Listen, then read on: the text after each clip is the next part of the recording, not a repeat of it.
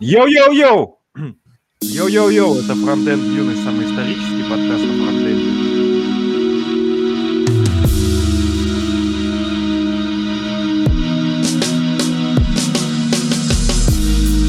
Так мало места Меня можешь не провожать, если честно Закрытыми глазами интересно Закрыв лицо руками, прочесав окрестности Ты представь, что нас помнят Спокойно на бой. Мне под кнетом и боем Мы грязь смоем водою Завтра не станет темноты. Каждый из нас выше всякой высоты. Высота не кончится, что ты посмотри. Каждый упал в бесконечность. Нас не уберечь. И как тебе удалось легко так отвлечь нас? Если завтра не наступит, а нас все забудут Ради чего рискуем знай простую Каждый свое будущее сам рисует так мало места. Да, у нас сегодня в гостях Дима Махнев. Дима работает в JetBrains и был участником программного комитета в Holy.js. Ну и еще много всякого интересного и полезного сделал. Привет. Добрый день, вечер. Два новых патрона. Это Александр Грошев и Роман Фадеев. Пух, пух, пух. Еще у нас э, был донат от Антона Кулебякина. Он просит прощения за отсутствие братишки. Мы прощаем, особенно если будешь продолжать. Спасибо всем. Хоть, хоть каждый выпуск будем тебя прощать. Пока не забыл. Дима, а зачем тебе хулахуп сзади? Ну вот он просто тут стоит. Место у него такое. Интересный ответ. Интерьерное решение. Я так понимаю, что сегодня исполнилось, да? Сегодня, 3 декабря, исполнилось 25 лет JavaScript. Ну, должно быть 4, но как бы если смотреть относительно, как я понимаю, International Time, которая с Австралии, как я понимаю, считается, то сегодня. Ну, отлично. По этому поводу есть два события. Одно – это то, что появился супер классный лендосик с историей JavaScript, а другое – то, что есть 50% скидочка на WebStorm. Вы, конечно, извините, а вот, Саня, ты же VS Кодом, да, пользуешься? Да. А Рома, ты чем пользуешься? Аналогично. И я тоже. Бу- Я не буду как бы как это набрасывать, я знал ответ. На самом деле у меня много коллег, кто пользуется штормом. А это работает для корпоративных клиентов? По-моему, там personal только. Понятно. Вообще, на самом деле, в последнее время VS Code так себя ведет, что иногда хочется перелезть на WebStorm, но когда я пробую WebStorm, мне что-то так непривычно, что я возвращаюсь на VS Code. С первой Тебе частью согласен, со второй не особо. На WebStorm не появляется желание на VS Code, и правда какой-то дурной в последнее время. Что, вам не понравились сторисы? Да нет, дело не в сторисах, а в том, что что-то с ESLint он прям как-то люто тупит в последнее время, прям переходит, приходится перезапускать VS Code, чтобы заработал нормальный ESLint, потому что он вообще не подтягивает никакие изменения, он просто тебе ругается на все, говорит, тут эни, эни, эни. Ну, в общем, прям лютая какая-то херня. Ну, в смысле, там и ESLint, и TypeScript, что-то все прям как-то... TypeScript у меня тоже тупит, но мы обсуждали в переписке, что у меня, например, он очень долго зависимости подрубает. Бывает, что я, например, в одном файлике написал, типа подрубил его, и все у меня красным так и подсвечивается. Я вырубаю, врубаю, все заработало. Ну, Ну, я перезапускаю, да, перезапускаю вообще весь VS Code, ну, по какому-то хоткею он быстро перезапускается и заново просирается. Вот так вот, а в WebStorm есть хоткей для перезапуска WebStorm? С- Секунду про VS Code, вот к вопросу перезапуска. Я как-то целый день писал в VS Code, со мной такое случилось однажды. Это было на воркшопе э, Паши э, Черторогова по GraphQL. Вот, ну, там у Паши был воркшоп в, в этой штуке, ну я как бы решил там не пытаться ничего придумывать. Вот. И вот самое яркое воспоминание с этого воркшопа это как раз вот этот хоткей перезагрузки. Нет, э, я, ну, я не в WebStorm пишу, я как-то исторически использую идею. В WebStorm вообще никогда не писал. То есть у меня была идея, потом в PDE, потом PHP-Storm, потом снова идея. Там хоткей для перезагрузки мне, по крайней мере, не нужен. Но у меня есть хоткей на выключение проекта, но это потому, что там проектов много обычно открыто, иногда бывает нужно ты там зашел в какой-нибудь, э, какой-нибудь репку, что-нибудь поправил. Можно компьютер перезагрузить, тогда все вместе перезагрузится. Ну вот я обычно идею не выключаю там, не знаю. Ну то есть да, я ее с компьютером только и перезагружаю, собственно, с учетом того, что Mac, ну не знаю. И если что-то очень неаккуратное сделать, тогда надо, а так как бы нет. Это первая киллер фича. А, еще там Command S не надо нажимать. Очень удобно. А я, кстати, вообще не люблю эту тему. Я э, отключаю ее, потому что я люблю контролировать, когда у меня сохраняются файлы, чтобы там пересборщик не сходил с ума там и всякое такое. А что вот за картинка такая? Мы давно на нее смотрим. И Да. я успел вглядеться в детали. Это какая-то любовь к Илону Маску. Тут ракета, и тут же его машина, и при этом на фоне какие-то небоскребы. Ну, то есть я не понимаю, как был придуман концепт этой картинки. И дом в виде айфона. Ну, Причем это JavaScript. современность, а там дальше картинки в таймлайне идут технологический прогресс некоторый. То есть там все начинается с колеса и заканчивается типа, таким современным городом. И тогда так спрошу, это на CSS сверстано? Ну, оно, история тяжелая в этой штуке, вот. э, Но, в принципе, тут все, что только можно, решено CSS. Но вот Ну, эти понятно. дом- домики Илона Маска, они... А, не, не, это, это понятно, SVG-шки, ты что. А я такое как... Ну, не такое, но типа когда, э, такого объема верстал на CSS.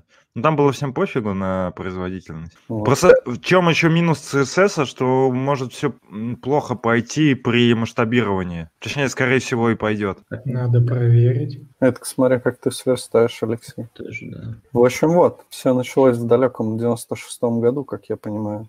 Пятом. И в пятом, да, точнее, 25 же лет. А Netscape и Sun анонсировали JavaScript, а дальше пошло-поехало. Началась стандартизация JavaScript, появился, появилась спецификация CSS1. А первый диалект — это что имеется в виду?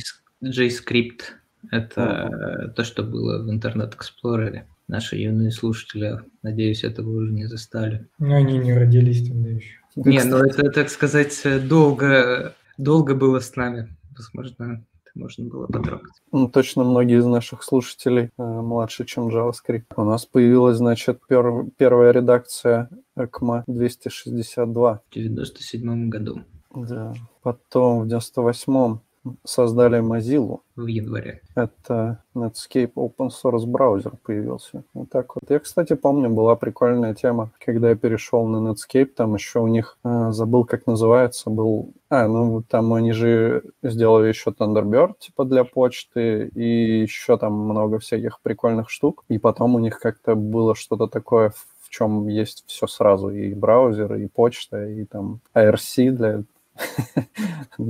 для старперов и всякие такие штуки. Mozilla OS, версия 001. Да, да. Так, у нас появился в 99 году первый шаг к Аяксу. Это XML HTTP request, первая версия появилась. Пятый, пятый Explorer. Мгм. Так, дальше. А, В 2000... Нет, в 1999 году появился ECMAScript 3. Вряд ли, наверное, кто-то помнит, как это выглядело. Ам, Дальше в 2000 году появился флешплеер с ActionScript. Кстати, ActionScript это же вроде как, да, что-то от JavaScript. Ну, в смысле, это ES4, да, или что-то такое, по-моему. Это то, на чем господа флешеры писали. А вот откуда он пошел, я не помню. Или наоборот, ES4 появился как-то из ActionScript. А, Ты, ты пропустил очень вкусную вещь. Появление XSS. что у нас там пе- первый раз, видимо, да, в 2000 году кто-то В, как- в каком-то комитете, не, не помню там точно, а, как сказать, формализовали Мгм. как, как штуку, которая есть. что можно внедрить свой JavaScript на чужие сайты. Так, HTML это, это же браузер, да, вот под KDE появился в 2000 году. Opera стала бесплатной в 2000 году. Я помню, в Opera были баннеры, и можно было за деньги их отключать. Дальше а, в 2001 году первый раз отправили JSON-сообщение, и потом буквально через несколько месяцев появился Internet Explorer 6, который с нами по сей день. Вот почему там не было JSON parse. Офигеть, JSLint Месяц. появился в 2002 году, оказывается. Я думал, что как-то это все было сильно позже. Но это же не ESLint, это JSLint, который очень строгий, написан господином Крокфордом, и там как бы в нем, в нем сказано, как должно выглядеть, без всяких там этих самых кастомных плагинов. Мы даже обсуждали в последнем подкасте. JSLint. Так, появилась, значит, Mozilla у нас в 2002 году, точнее, Mozilla Firefox. Потом В 2003 году у нас появился Safari. Apple анонсировал Safari и WebKit движок. В 2003 году, в июне, наступили темные времена ECMAScript. Ну что, Дим, расскажешь про темные времена? Ну, это, наверное, имеется в виду, что начали все думать про четвертую спеку, и как бы вот с ней все, все стало плохо почти, что получается, на 11 лет.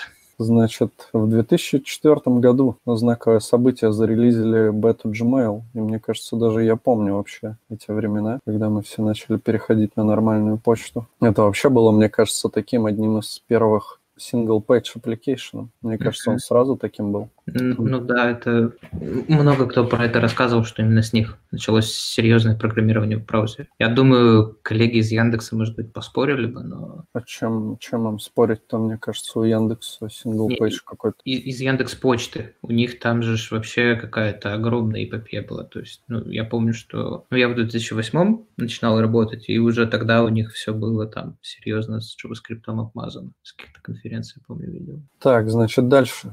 Safari показала нам Canvas в 2004 году. Это вообще прикольное событие. То есть ты просто читаешь в блоге, у чуваков сказано, типа, ну вот, мы тут сделали дашборд в macOS. Для этого нам стало надо что-то там рисовать. Вот мы как бы взяли и сделали штуку, на которой можно рисовать по пиксельно. Мы назвали ее Canvas. Вот теперь она у нас в браузере очень клевый подход к развитию стандартов. И, и вот как ты видишь, прям ты чуть пропустил перед ними этот самый... Я вот это вот не могу выговорить. Я это обычно называю очень неправильно всегда. Кто-нибудь способен выговорить это? Вот ВГ? Да. Ну, да, по-английски, наверное, по-правильному это звучит немножко по-другому, но я думаю, что все это примерно так читают. У меня просто парсер ломается, когда я такие буквы вижу в сочетании. Apple, Mozilla и Opera. Они были расстроены скоростью развития веб-стандартов и, собственно, сделали еще одну рабочую группу. Да, и она, я так понимаю, до сих пор существует и активно развивается. В 2005 году восход МДН. Так, значит, Деп Ричардсон вошел в Mozilla Corporation и запустил МДН. И этим пользуются тоже до сих пор. Ввели термин Ajax в 2005 году. Mm-hmm. Новый подход для приложений. Все мы его используем активно. Создание прототип.js. Да, появился прототип JS, и я, кстати, помню, я на нем тоже дофига всего писал. Это такая штука для наших юных слушателей, которая, наверное, ну, можно сказать, это был jQuery до того, как ну, типа какой-то аналог jQuery до того, как появился jQuery. На прототипах многие а. наши слушатели не знают, что, что это такое, потому что это теперь не модно на собеседовании. Да, там, я так помню, что расширялись прототипы вообще всего и вся, и просто можно было сразу использовать. По-моему, это же заэффектило потом э, этот самый flatmap в массиве. Не, не могли докинуть из-за нюансов прототипа, чтобы не разломать веб. У нас в 2005 году появился Photoshop CS2 с JavaScript в качестве одного из скриптовых языков. Это, кстати, интересно, что они там на нем делали. А, все приложения Adobe Photoshop используют ExtendScript, расширенную реализацию JavaScript, специально созданную Adobe. Вот так вот. JSX, смотрите, когда появился. В 2005 году Adobe изобрел JSX и Apple открывает исходный код WebKit. Вот дальше идет Dojo Toolkit, но на самом деле я вот что-то как-то прошел мимо этого Dojo. Это же, наверное, какой-то UI, да, фреймворк или что это такое? Ну вот, типа jQuery тоже. Ну да, кстати, еще с Ajax, но да, да, да, что-то похожее. Мне пару лет писал мой брат, он достаточно такой серьезный программист на C-Sharp, и он говорит, вот у вас во фронтенде там много денег платят, может мне там пойти что-нибудь пофрилансить на фронтенде. Говорит, что там на додже до сих пор пишет. А я первый раз вообще узнал про этот доджи от него, загуглил, говорю, не, чувак, походу уже не пишут. Да. Мне почему-то казалось, что это что-то типа XJS, то есть вот прям еще более мощное, чем просто набор утилиток. Ну, может, я путаю, да. Ну, я просто запомнил, что это что-то древнее. Но мне кажется, да, типа jQuery все Opera Mini запустила браузер для мобильных телефонов. Первый такой, да, первый популярный браузер. Это их этот самый супер браузер. Это, это первый серверный JavaScript.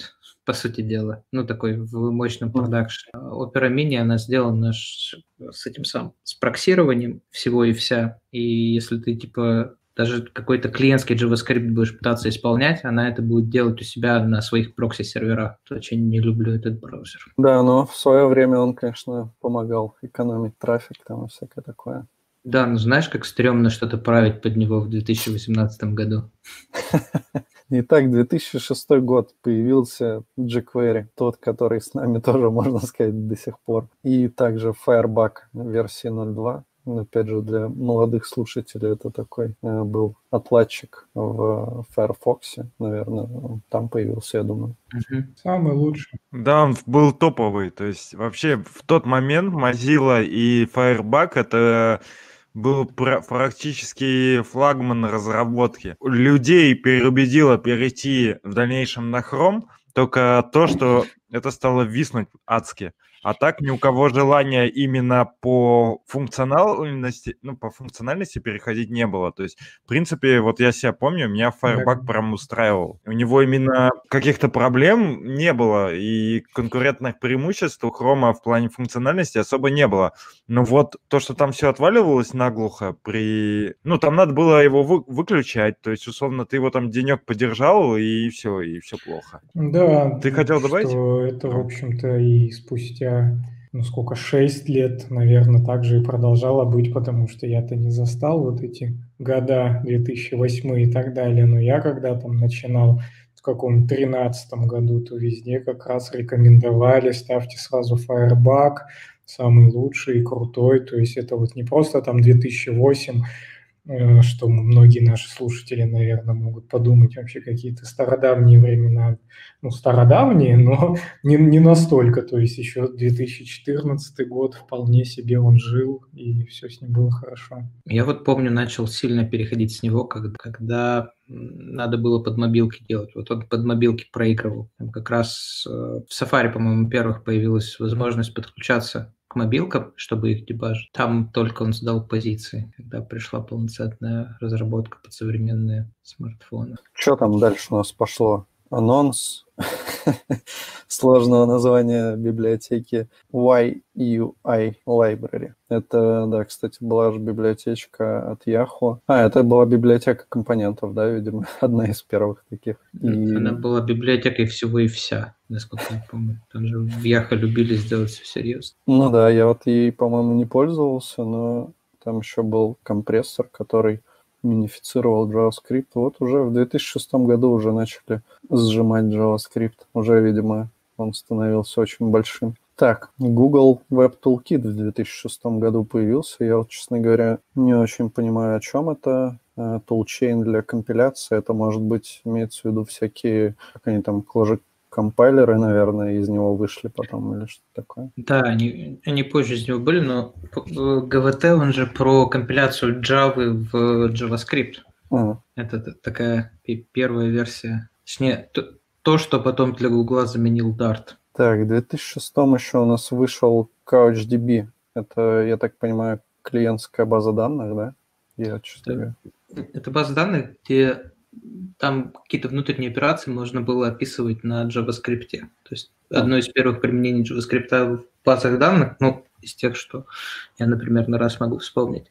Вообще крайне и настоятельно рекомендую почитать э, вот вообще блог того чувака, который это делал, там ссылка на релиз. Вот. И я рекомендую почитать не только ее, а то, вот как он описывает, как он CouchDB делал. Вообще просто вот само по себе чтиво очень прикольное. Прям видно, как чувак горит э, идеей. Очень круто. Так, и опять же в 2006 году Microsoft начинает разработку IE заново. И Возможно, спустя, спустя 10 лет в этом таймлайне мы найдем еще одну такую же надпись.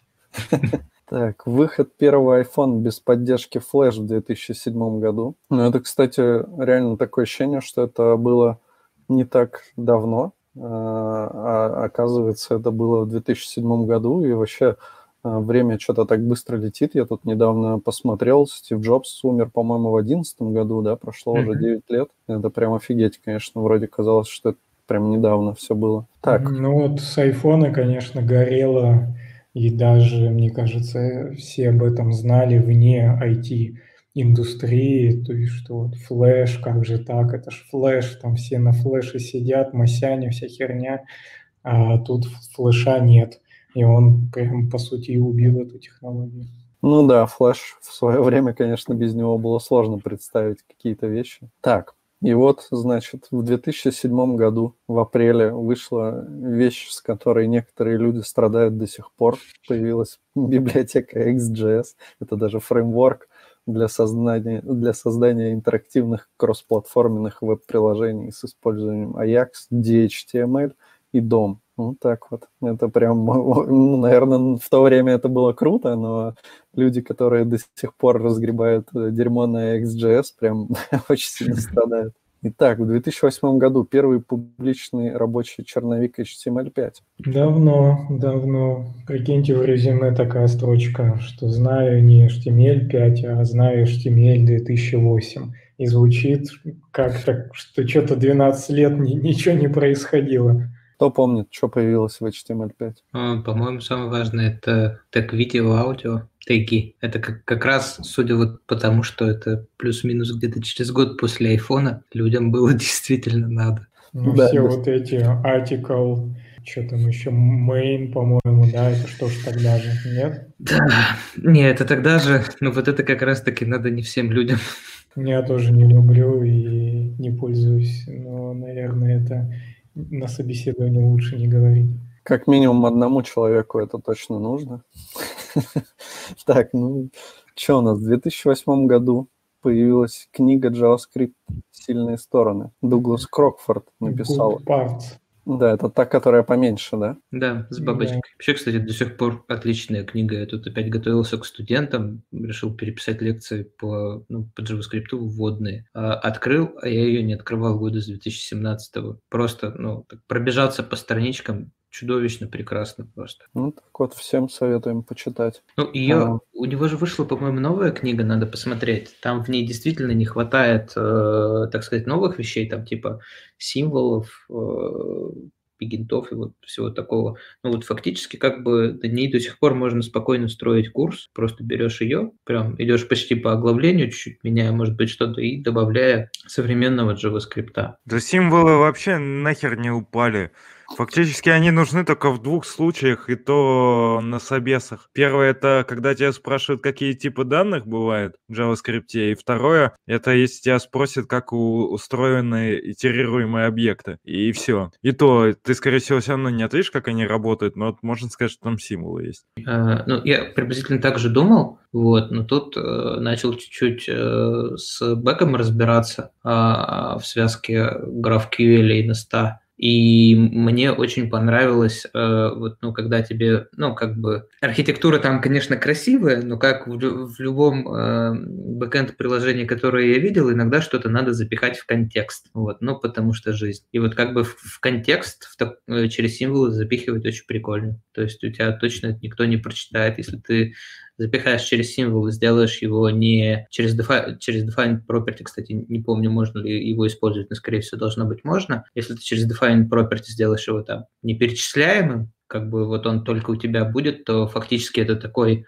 private для публичных вещей. Очень прикольная тема на самом деле. Да, ну и я, насколько знаю, в реакте очень много построено на символах, то символы все-таки нужны не только для субъективных. Не, ну они как бы нужны, но в плане для... Ну вот Дима хороший пример привел, но обычно вот э, такие штуки, это все-таки уже такая жесткая разработка, это делать, когда там свои библиотеки какие-то пишешь или еще что-то, то есть это такое там подкапотное. То есть э, решение проблемы создания уникального ключа. А обычно все-таки мы там верстаем, и вот такую проблему не часто решаем. Ну, уникальный айдишник тебе бывает нужен для чего-то. Вот если тебе нужен несериализуемый уникальный айдишник, и ты не хочешь подключать на, на ID, потому что он чудовищно много весит, то очень хорошо подходит. Ну вот, например, у нас в компании контекст храним у бэка. То есть Э, условно, Бекова там хранит и все. И я вообще не знаю, как у них там это реализовано. А, дискуссии о веб-сокетах у нас начались. про- провели дискуссию, после чего появилась первая версия протокола WebSocket. Офигеть, 2008 год WebSocket. Кто-то до сих пор не может их внедрить к себе на страницу. О, вот это огонь тема. В том же самом 2008 году появилась библиотека Рафаэль. Это Дмитрий Барановский. Между прочим, куда-то он пропал, похоже. Ну, в смысле, он там изредка постит в Инстаграм, я на него подписан. И что-то, не знаю, я его потерял как-то в Твиттере. Ну да, это была такая библиотека для работы с векторной графикой. И я не помню, либо сделали в Adobe, либо купил Adobe что-то, по-моему, или нет. Или он, или он ее сделал, и потом ее забрали в Adobe. А может, ее не забрали. Я знаю, что он работал в Adobe какое-то время. Мгм. Вот, может быть, с этим связано. Да, может быть. Ну, в общем, библиотека была прям огонь. Я помню, я на ней много всяких там штук делал. Это было прям очень круто, и он очень много в нее сил вложил. Это, ну, по-моему, она единственная, по крайней мере, ну, на тот момент она точно была единственная, которая могла делать э, всякие прикольные штуки. Ну, на ней же, по-моему, и графики всякие рисовали, там что только не делали. Ну, она просто э, в себе инкапсулировала работу с э, VML для IE. VML – это то, что IE предлагал в качестве стандарта векторной графики. Вот, и она там типа под капотом это раздупляла, и на ней можно было смело рисовать для IE. Я вот, к сожалению, ее никогда не использовал, но VML трогал. Кстати, не знаю, для кого эта информация, но через, э, э, господи, не добавили PNG fix. Вот это упущение. Но через VML э, можно было PNG-шные картинки размещать, PNG-24. Собственно, на этом был сделан основной PNG-fix, который мог их пофиксить даже в бэкграунде. Да, да, да, была такая тема, что нельзя было прозрачные PNG использовать. Не прозрачные, а полупрозрачные. Прозрачные можно было. Ну да. И заливались таким красивым синим цветом. Но это, по-моему, тоже можно было поменять. И на них надо было вешать Alpha Image Loader фильтр. И были же фильтры в CSS еще задолго до всего вот этого вот нашего. Это было прикольно. Блин, вам нужно дополнить. Это Да, так. кстати, нет, это серьезно. А, кстати, если что, таймлайн этот, правда, на английском языке только он лежит в э, open source, ну, открыт, открыт репозиторий, с ним pull реквесты приветствуются, а про- про PNG фикс я прям запишу. Почти сразу же после этого, в 2008 году, 1 сентября, Google Chrome. Это, я так понимаю, вышел, да, Google Chrome? Да, запуск бета-версии Google Chrome с новым JavaScript-движком V8. Я прям очень хорошо помню это время, когда появился Google Chrome, я сразу его установил. Наверное, я тогда пользовался Firefox, который бешено выжирал память, и надо было делать очень много всяких ухищрений, там, переносить, типа, его кэш в оперативную память и всякое такое, тогда только он нормально работал. Но если ты вот прям активно очень хорошо пользовался браузером, помню, прям были проблемы. И Google, в Google Chrome как-то таких проблем не было.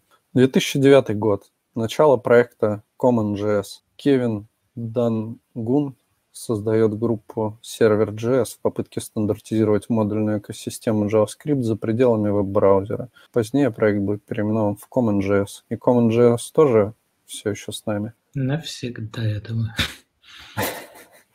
Так, появление в NCNIUS. Это, ага, ну это то есть вот то, что сейчас CNIUS, да, получается. Можно сходить, тут почти везде ссылочки, можно сходить в веб-архивчик, посмотреть, как это выглядело. То есть вот, изучать это с переходом по ссылочкам гораздо интереснее.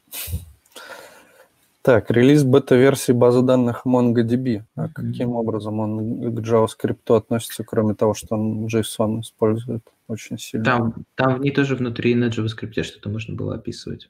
Крайней мере, как они заявляли вначале. Нормас. Так, 2009 год, создание PhoneGap. Такая штука, на которой под, на JavaScript можно было делать iOS и Android приложение, ну, в каком-то виде. Июнь 2009 года, начало работы над Express.js и Firefox с механизмом WebWorker. Ну, тоже интересно, что Express уже, ну, наверное, еще только начинался, но уже тоже довольно много лет. Загрузчик модулей Require.js появился 1 сентября 2009 года. Это такая штука, которая обошла меня стороной почему-то и не жалею вообще об этом. Ну, наверное, где-то она, может, использовалась там, но вот чисто прям Require.js я, по-моему, никогда не использовал. Кто-нибудь вообще использовал его? Да, одноклассники на нем.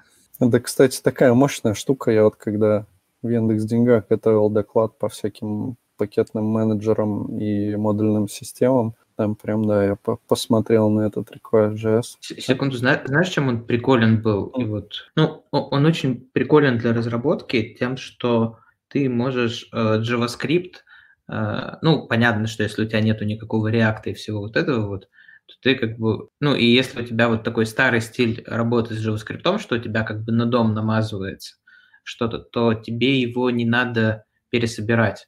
То есть ты через него можешь использовать чистый JavaScript, то есть он тебе просто скриптов в браузер нагрузит и все. И... Как в PHP. Да, наверное. В PHP сейчас что-то надо собирать, когда ты с ним работаешь предварительно? Я нет. думаю, что нет. Так же, как и все, все и было. Технология. Вообще, чума. Так, э, первый комит в underscore JS. Вот, вот тут должна быть картинка, то, что у JavaScript темные времена начались. Потому что underscore, он, конечно, очень сильно помогал, но потом еще, да, появился лодаш, и, и все это дерьмо используется до сих пор много где. Сам ты дерьмо, понял?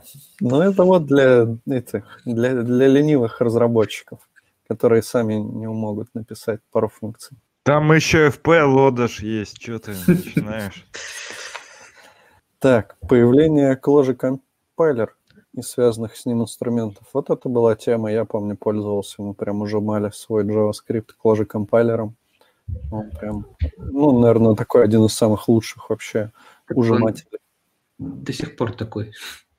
Так, расцвет Node.js. Райан Дал выступает на JSCon 2009 и представляет Node.js, сред... среду выполнения для JavaScript на основе JavaScript движка V8, используемого в Chrome. Ну так вот, все по сути Google нам протолкнул. Node.js появился в конце 2009 года. Для, для ECMAScript заканчиваются тяжелые времена. Так, это, видимо, Ага.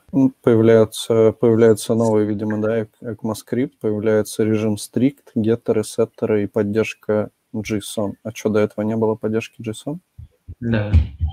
Там Ого. ты никогда не ставил какие-нибудь либо, которые эти JSON розетовые? Что-то мне кажется, что нет. Я просто помню, что PHP отправляли JSON-чик, а в JavaScript, по-моему... А, ну, наверное, jQuery-то уже был, да, или не было еще? jQuery был уже, да. Вот. Ну, он вот, этим занимался. Да, да, он парсил JSON. А, что у нас тут еще появилось в 2009 о, первый комит в CoffeeScript. Вот я же говорю, это реально темные времена JavaScript в 2009. Так, и бета-версия расширения для Google Chrome появилась. А, да, кстати, еще, один гость в темные времена.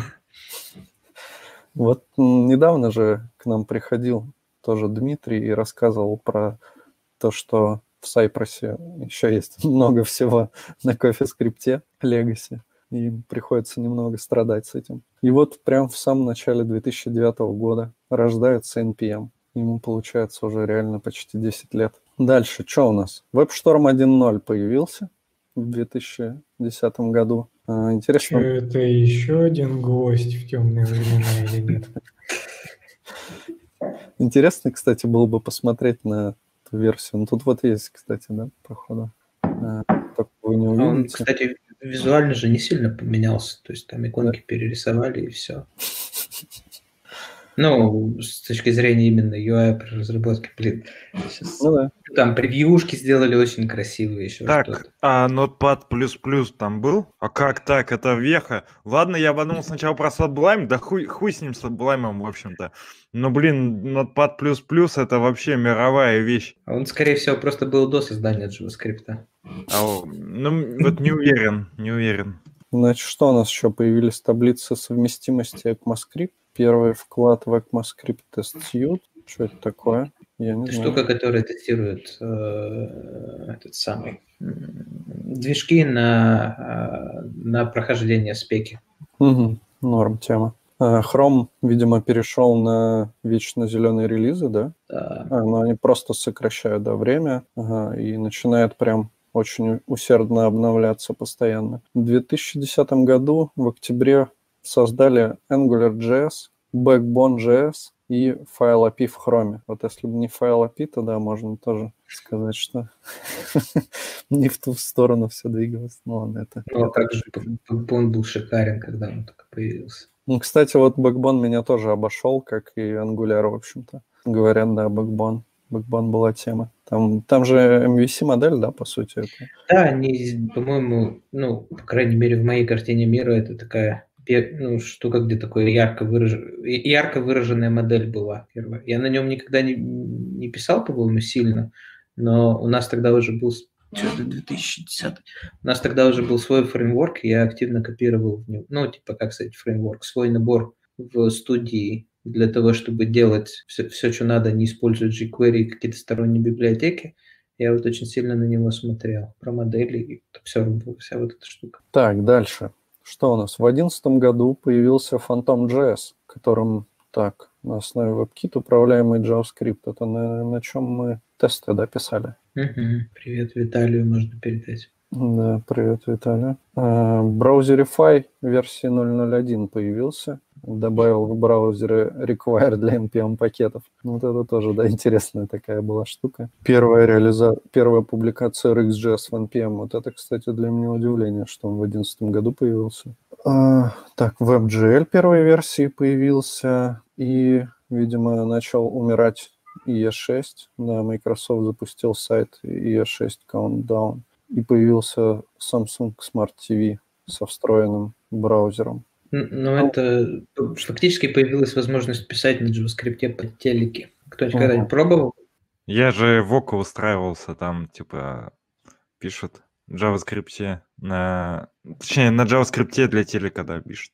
Я не успел, но их что-то не очень радовало. Это Они больно. типа говорят, вот знаешь, как э, из, то, из той же серии, что ты говорил, что приходят э, модные чуваки и, и не всегда уровень запрашиваемой зарплаты соответствует их э, уровню ну, знаний. И, соответственно, тут то же самое, что чуваки приходят и такие, а мы хотим писать на реакте. И они не могут э, нормально найти людей, которые будут у них в Legacy коде писать вот э, под телевизор. Кстати, странная тема, то, что ну, по сути, ты же можешь э, писать на нормальном JavaScript и потом.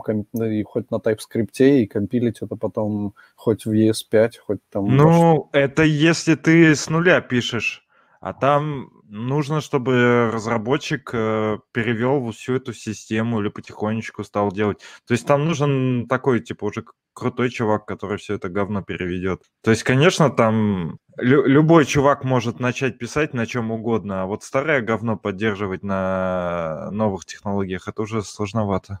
То есть ты не настолько, да, крутой, чтобы прийти туда и все это сделать? Я, я отсосился просто. Мы, так сказать, не сошлись по структурам данных.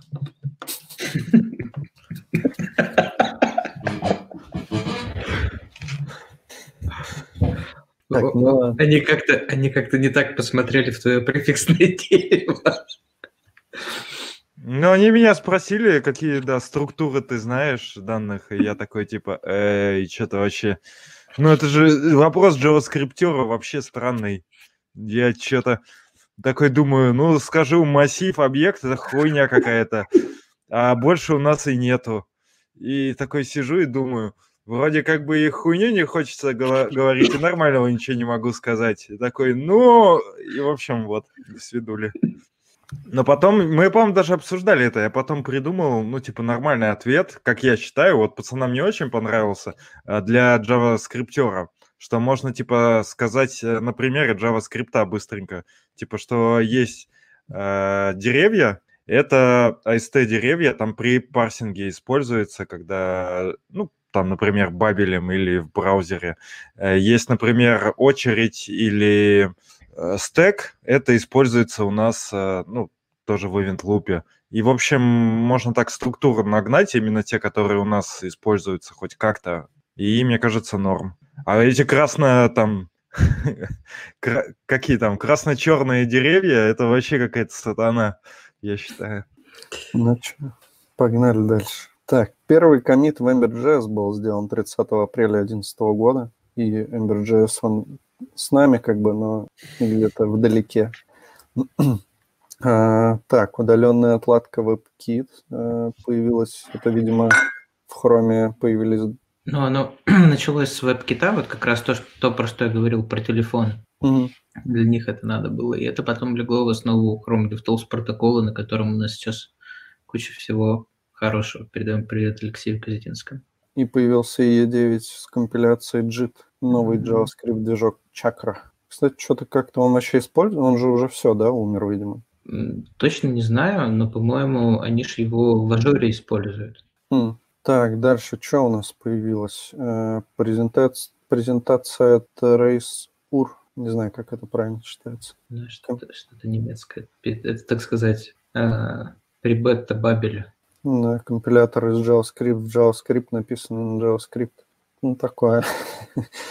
Так, Google выпускает исходный код в WebRTC, что, видимо, дало толчок всяким видеотрансляциям и прочим штукам. А, Начало работы над первым прототипом React, ме- между прочим, в 2011 году в сентябре. Э, Fax.js. Вот я о таком вообще не слышал.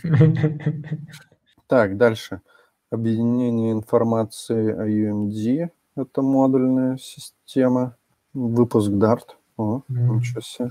В копилочку наконец-то гвоздей добавилось. Да, вот Ember.js там попытался чуть-чуть ча- чашу черных гвоздей пе- перевесить, но Dart он снова внес свою лепту. Так, дальше. 2012 год. Появился веб-пак, появился грант. Кстати, странно, что веб-пак и грант... Да. Веб-пак появился раньше гранта. Ну, возможно, возможно. Ну, Популярность явно он приобрел позже гранта, сильно причем позже. Там где-то еще галп, наверное, будет, да? Грант был мой вообще любимый инструмент. Топовый просто. Да, грант огонь. Он же, скорее всего, наверное, из-за простоты и декларативности вначале очень хорошо победил. Так, Метеор. Я вот, честно говоря, не использовал Метеор. Какой-то фреймворк. Я помню, устроился в Яндекс Деньги, молодой, задорный. Ко мне какой-то тип подходит, начинает со мной общаться, знакомиться и говорит, вот я там в перерывах между работами метеор изучаю, а, а ты? А я такой, блин, смотрю на него, думаю, ну ты вообще какой-то устаревший хрен, нафиг ты мне нужен. Я уж потом могу сказать, кто это был, но глобально уже тогда метеор для меня был, конечно, какой-то хренью старой. Так, и, значит, в 2012 году у нас появляется в публичном доступе TypeScript, как оказалось. Я что-то, мне кажется, не слышал в то время про TypeScript вообще. Ну, Много нового узнаем. Может, тут все примерно съехало у вас случайно года так на три раньше, чем, чем должно быть, потому что больно уж тут что-то рановато для всего этого. Все ж с ссылочками. Э, Очень вкусную вещь ты пропустил. Э, PLV8 – это JavaScript в Postgre. Мы приходим в реляционные базы данных. Вот, Алексей, к твоему во- вопросу, почему Postgre победила, потому что там JavaScript был, а MySQL вовремя не подсуетились. Да, и вот после, нет, за там буквально за несколько дней до выхода TypeScript вышел первый релиз Бовера, если кто помнит. А может быть, э, мы же все равно у нас такой, ну как сказать, не быстрые э, обсуждения, можно Конечно. параллельно да, вопросы задавать. Никто же не против. Я тогда, Дима вот пришел, умный к нам товарищ, может быть, он знает ответ на вопросы с прошлого выпуска. Почему Postgres победил Нет. Мускул? Такая же охуенная штука была вообще. Я точно не знаю, но а, вот судя по, по опыту, ну, Postgres, он же, по-моему, писался как штука, которая способна действительно что-то большое хранить. Вот, то есть Мгм. там, по- по-моему, Олег Бартунов где-то про это рассказывал. Вот. И, и у Мускула он, по-моему, был такой очень попсовый, у него постоянно куча уязвимостей. Вот я со стороны, ну, чуть-чуть работал э, в банковской сфере, вот я точно помню, что если ты им говоришь, как бы, что ты даже там какой-нибудь фронт интернет-банка, который от всего изолирован, типа мускул, то как бы на, на этом разговор с тобой заканчивается. Если говоришь Postgres, его вот принимают. Кстати, ноду тоже принимали в банковском мире. То есть вот она, видимо, какое-то время была не очень популярна, вследствие чего в ней там бэкдоров не понаходили, но допилили ее хорошо. потому что за фичами не гнались, и вот она чуть позже выстрелила. Ну, Но то есть, это получается... сугубо непрофессиональное мнение. Возможно, я вообще везде не прав. Скорее всего, Ну, исходя из того, что ты говоришь, и вот кажется тоже по личному опыту, что на самом деле она не то, что проиграла, а просто для тех задач, э, в которые, ну, которые мы решаем, да, мы работаем в основном в крупных компаниях, а, там используют Postgres. Но если ты, например, делаешь свой уютный маленький сайтик на PHP, то и, мне кажется, тебе нахер не упал Postgres. Мне просто... Оправдывай себя, Алексей, оправдывай. Мне просто реально, я, может, что-то не понимаю, но я вот помню, правда, это очень давно было, когда я работал с Postgres, ну, как-то не очень там было удобно, и... А с... Так ты бэкэндеров спроси. Что ты нас спрашиваешь? Не знаю, но я вас собеседую, вы ж, блин, сеньоры, там, в тем лиды метите, ну, давайте. А в SEO, вот, Рома, вопрос для SEO, мы же тогда еще, по-моему, это обсуждали. Для SEO хороший вопрос. Для SEO такого, как ты SEO, и для, или для SEO, который как Стив Джобс SEO? Нет, для, для нормального SEO, среднего между мной и Джобсом. Вопрос хороший, не спорю. Так, погнали дальше. Значит, Бовер, который многие, наверное, застали, появился. Заходишь в проект, и если ты там видишь конфигурацию Бовера, ты сразу понимаешь многое об этом проекте и чего от него можно ожидать. Ага, как, э, как знаешь, это типа деревья возраст по кольцам определяют, а тут можно типа там бовер поискал, еще что-то. Если К- видишь какая- Бовер, возможно, где-то там и грант найдется.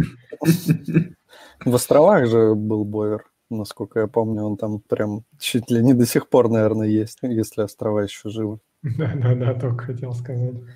Так, ну ладно. Э, Первый комит в спецификацию Promise A+, у нас появился, то есть такой уже э, за- зачаточек промисов начинается. Вот это самые крутые вехи. Вот мне кажется, вехи про работу со синхронностью, они самые классные, они самые какие-то полезные и действительно изменяющие даже твое мышление, потому что если подумать там колбеки, а, жесть, потом думаешь промисы, блин, жесть, потом авейты, ну хорошо. И надеюсь, еще что-нибудь придумается, что и подумаешь через пять лет, о, авейты, блин, ну жесть. Да. Так, спецификация ECMAScript э, для API по интернационализации первое издание. Это неплохо. Да. Там что-то до сих пор рабо- работа и работа еще. Это, это ж конец 12-го, получается, его начали делать, а до сих пор еще все. Так. Мгм. Ну да, на самом деле он, конечно, далек от идеала, но лучше, чем ничего, как минимум. Мгм. Не, на самом деле, вот э, я тут что-то пробовал возиться с Relative э, Time формат, меня прям впечатлило. Ну, то есть, сколько всего там из коробки. И с ним же там, вот, ну, точно можно с датами уже возиться по-хорошему, э, даже на уровне Intel. Точно можно с валютами возиться, то есть, ну, такие основные задачи. Но вот самый прикол в том, что э, они до сих пор не, ну, не разобрались с формат месседжем. То есть под это прям отдельный working group, и типа под основную задачу вывода, ну, как бы вот она не сделана, хотя уже вокруг надо все появилось. Прикольно. Так, погнали дальше. Э, 2013 год. Opera переезжает на WebKit. Э, Firefox OS появляется у нас в феврале. Мгм. Так, Мобильная. Она да. мобильная была, а не это самое. Ага. Ну да, и она как-то, видимо, умерла потом довольно быстро. Очень Саня быстро. стремительно. наверное, ставил себе. Че? Саня Шаронов наверняка себе ставил. Мгм. Появление инструментов для TypeScript. Э, WebStorm становится одной из первых кроссплатформенных IDE с, плат- с поддержкой TypeScript. ASM.js, Firefox Nightly. Че, кто писал на ASM.js? Кто использовал? Никто.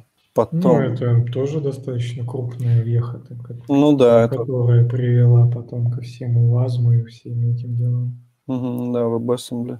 А, так, в апреле 13 появился Blink, новый процессор рендеринга на основе WebKit с открытым кодом.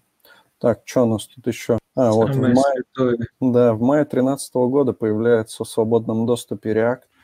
И вот, от- вот с тех времен JavaScript и начал развиваться.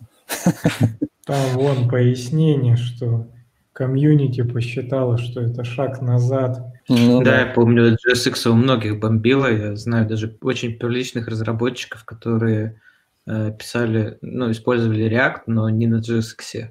И это казалось как-то очень правильно. Некоторых разработчиков до сих пор бомбит на JSX, который очки на видео надевает.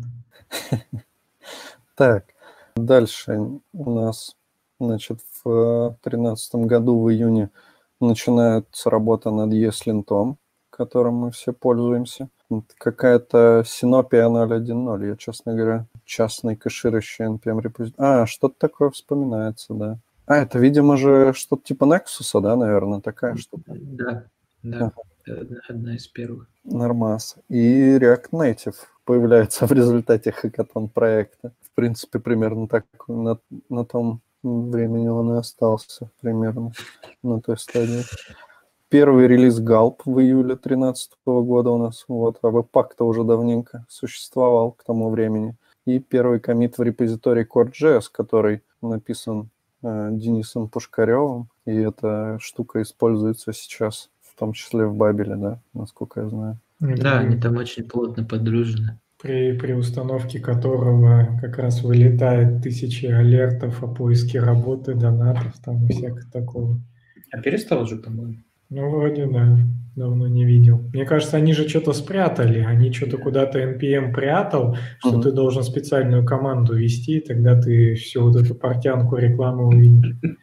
Да, так там он еще иногда прям выкидывает тебе э, try-catch, ну, типа, короче, ты можешь в библиотеку на post-install поставить э, какой-то вывод сообщения. NPM, я так понимаю, его через try-catch там отлавливает, и если там есть какой-то вывод, он, в общем, этого не выводит, но почему-то сам try-catch выводится в консоль. Вот. Э, так, 26 сентября появляется такая штука, как Espruino, э, интерпретатор JavaScript для микроконтроллеров. Coa 001 появляется в NPM, так что, наверное, с экспрессом... Так, а где Node.js-то? Мы его, может, пропустили? Мы говорили про него. Да? А, это значит, я затупил. Так, ну вот, да, Coa появился, такой, типа, а модный экспресс. Потом, в 2014 году Evan View, Evan View выпускает View. Хорошая оговорка Evan View. Да, и мы тут забыли сказать, что GitHub э, в 2013 году летом представил Electron, и вот как раз в 2014 году на Электроне уже появился первый прекрасный редактор э, Atom, который через некоторое время умер, и больше его уже почти не вспоминает. Я а не почему? знал, что это GitHub сделал Электрон. А почему он умер, кстати? Его же там все вот прям кипятком, так сказать, э, радовались. А я думаю, что потому что VS Code появился. Mm. Ну, в смысле, Атом довольно, по-моему, слабо развивался. У него были э, ну, там проблемы некоторые с производительностью там и так далее. И как-то потом появился VS Code, который был почти такой же, как Атом. Можно было из Атома там импортнуть ходки, там еще что-то, и, короче, пересаживаешься на VS Code, и Атом тебе больше не нужен. Вот. Ну, хотя нет, я помню, что когда я с Атома пересаживался на VS Code, я пару раз возвращался обратно, но потом все-таки остался на VS Code. Да, это твои тараканы были, там уже давно весь мир на VS Code сидел и был счастлив. Но VS Code не был стабильным вначале, как бы далеко не был стабильным, Атом был явно стабильнее. Но судя по горячим клавишам, которые мы вспомнили в начале эфира, сохраняет преемственность. Ну, сейчас, да, сейчас там есть какие-то проблемы, но они... Я вот не знаю, на самом деле, в VS Code ли эти проблемы, ну, наверное, отчасти в VS Code, да, но вот проблемы это именно почему-то с ESLint и с TypeScript. Сам VS Code работает неплохо. Но с TypeScript они же, как я понимаю, полностью опираются на language сервер, насколько я помню. Но там же свой, ну, типа встроенный, по-моему, language сервер можно заюзать. Не встроенный, может быть, кстати, тогда будет все получше как-то. Так они с TypeScript-то, наверное, синкаются. Просто помню еще в 2017 зимой в Москве выступал Тём или Антон, извиняюсь, я всегда путаю эти имена, Лобов а, из JetBrains, он рассказывал, я не помню, на чем он конкретно работал, но он рассказывал про TypeScript. Вот они как раз говорили, что все, что JetBrains based, они используют там помимо language сервера еще кучу всяких обвязок и их дружат между собой. Да. Поэтому на, на этом уровне можно разрулить какие-то проблемы. Отличный доклад, кстати, очень рекомендую. Да, мне кажется, я даже его смотрел, э, где он рассказывал, как, как приходится очень быстро подстраиваться под новые mm-hmm. версии TypeScript. Да, прикольный доклад. Так, дальше что у нас? 2014 год. В апреле появляются современные декораторы в TC39. И Худо Кац рассказывает об аспектах типичных сценариев использования непокрытых классом ES6. Вот так вот. Появление WebKit FTL JIT. Что это? Вот это я не знаю. Что такое? Это, а, видимо, ну... один, один из джитов. Э, в этом самом Майкл Сабов э, как-то рассказывал именно. Ну, WebKit, это, скорее всего, так как не про V8 пишут, это около JavaScript Core. Вот, и Майкл Сабов рассказывал на холле, это разработчики с JavaScript Core, что у них там их, по-моему, 4 или 3 лежит компилятора. Вот Сергей поправил. Угу. Но, но я на раз, по-моему, 4. Это, видимо, один из них. Окей, значит, э, в сентябре 2014 года первый комит в Бабель был сделан. Так. Светлый или темный гвоздь для вас, Да, коллеги? светлый, наверное. Куда, куда же мы без Бабеля? Хотя вот на самом деле мы сейчас не пользуемся вроде Бабелем. Ну, в смысле TypeScript компилишь через TypeScript компилятор и вроде норм. Эм, так, появление ATScript в октябре. Вот это я, кстати, вообще не знаю. Это что-то а, с Angular. AtScript, это то, что Google, э, Google хотел сделать э, для Angular, ну, чтобы декораторы там были. То, mm-hmm. что потом, то, что потом убили, когда договорились, что в TypeScript везут декоратор. Угу. Так, и Web App Manifest в Chrome бете появился. Это, видимо, для PWA. Да. Дальше. А, в 27 ноября 2014 года Node.js, от Node.js отпочковался IO.js, и вот это как раз, да, светлое времечко началось, когда Node.js начал развиваться активно, и появился Flow.js.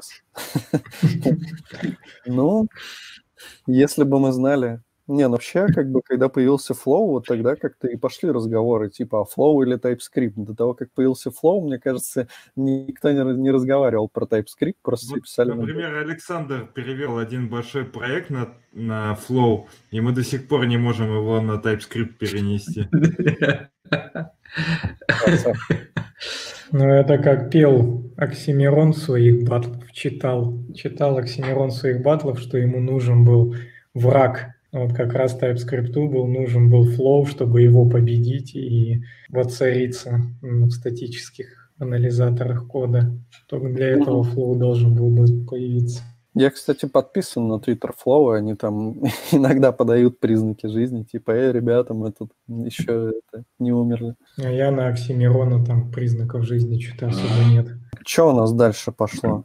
Технология сервис-воркеров появилась в Chrome в декабре 2014 года. Тоже такое довольно значимое. Это наш, наш друг, но я забыл, как его уже зовут. Так, значит, в 2015 году, прям в январе, появился IOJS, тот самый, который э, дал пинка под зад на JS. Дальше, э, языки TypeScript и AdScript объединяются, оказывается. Вот это вот я очень... Ну вот, эта история про декоратора.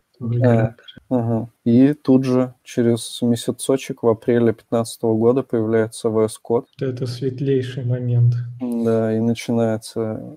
И темные времена для веб-шторма. Ну, кстати, возможно, да, так и есть. Интересно было бы вот тут еще смотреть статистику пользователей WebStorm, количество. Полимер появился в мае 2015 года. Блин, ну это вообще... Да, это веб-компоненты и все вот это. Можно же рассказать, что мы проебали все полимеры. Э, Native Script, э, я так понимаю, тоже такая штука, которая, может, и дала там какой-то толчок, не сильно популярна сейчас. Крупное обновление ECMAScript ES 2015, тот самый, появился 1 июня 2015 года. Вот, и... Ну, возможно, не первого, там просто они нормальную дату публикации не пишут а. обычно месяц. Да. Он же ES6, и он же, наверное, гармоника, да, Harmony. Появилось, э, что у нас тут появилось? Стрелочные функции, LED и const, объявление классов, промисы и многое другое. промисы завезли только в 2015 году. И начиная с этого момента ECMAScript начинает обновляться ежегодно, что, в общем-то, довольно такое важное событие. И еще, кстати, символы. Ну да. Это важно было. После этого можно было всех драть на собесах, что сколько, сколько типов в JavaScript, а они все не помнили. А я забыл, кстати, правильный ответ, в смысле цифру. То есть я их назову, но я уже не помню, сколько. Семь?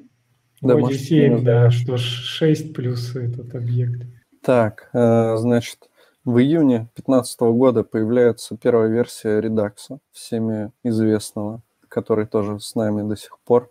Но даже сам Дэн Абрамов отникивается от него, говорит, все, не нужен он больше в реакции. А что а, предлагают использовать? Так он говорит, а зачем? Ну, типа, у вас есть стейт, у вас есть э, хуки, контекст, там все дела. Не нужен никакой редакс. Ну и плюс там, наверное, все-таки, ну, типа Apollo, там релей, все дела. Да, все четко. Я не писал ни, ни строчки с использованием редакса уже больше года и прекрасно себя чувствую.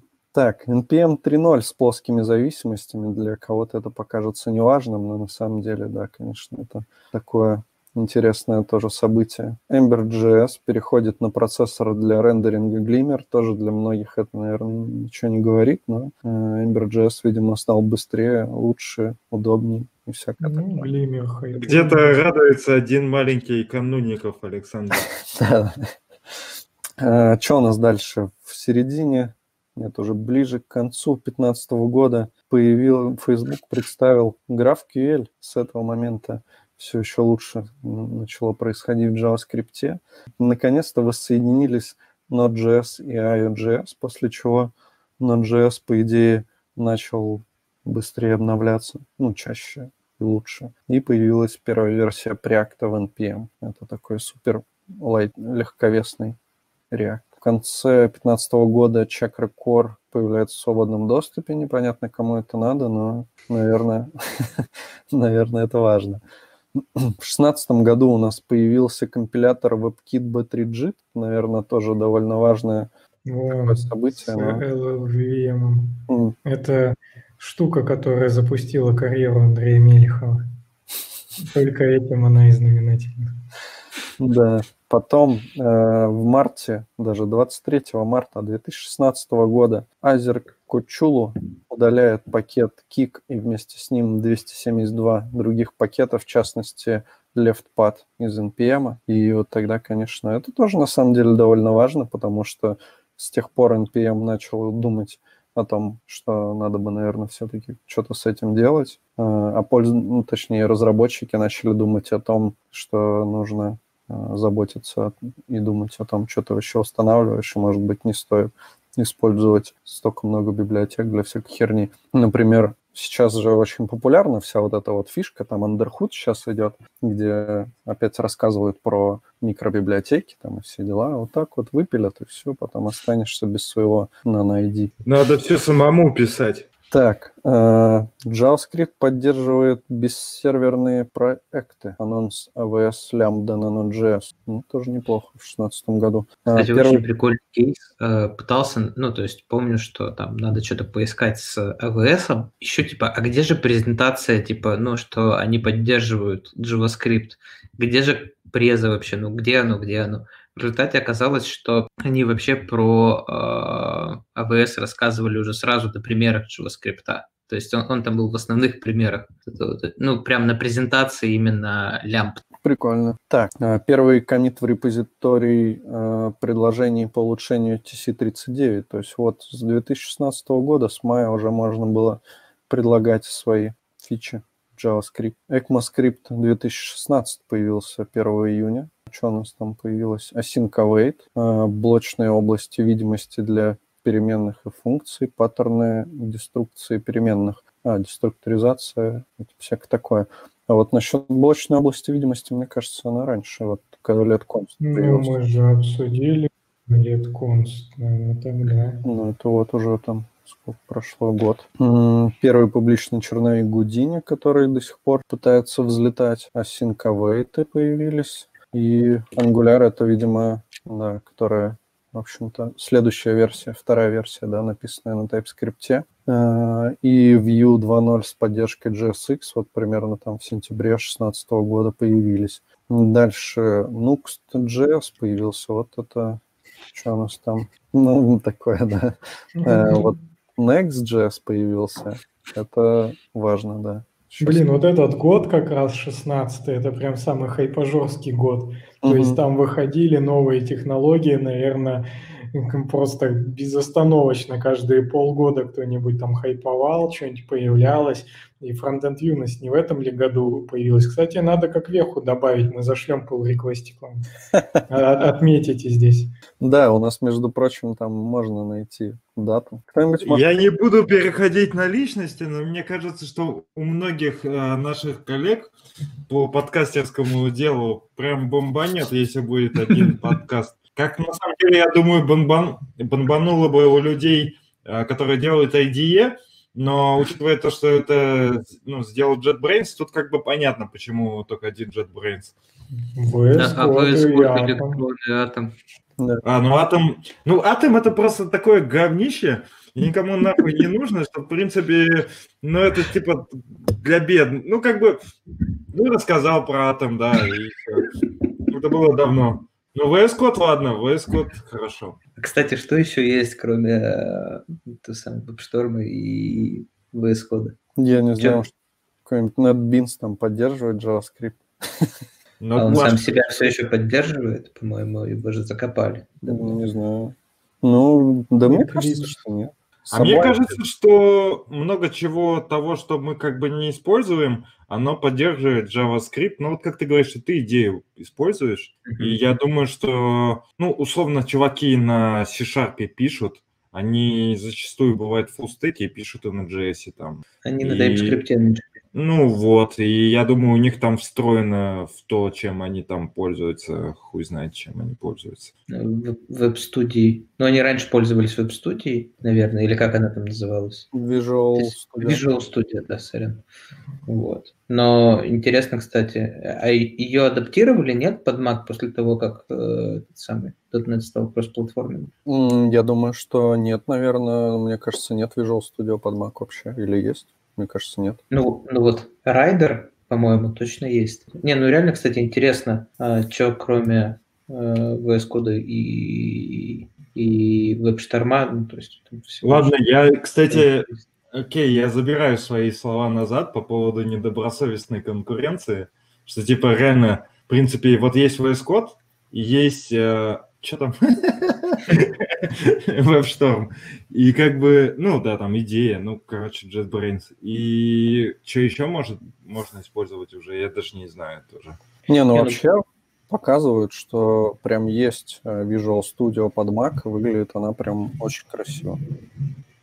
Есть еще, кстати, Vim и вторая херня, как она? Emacs.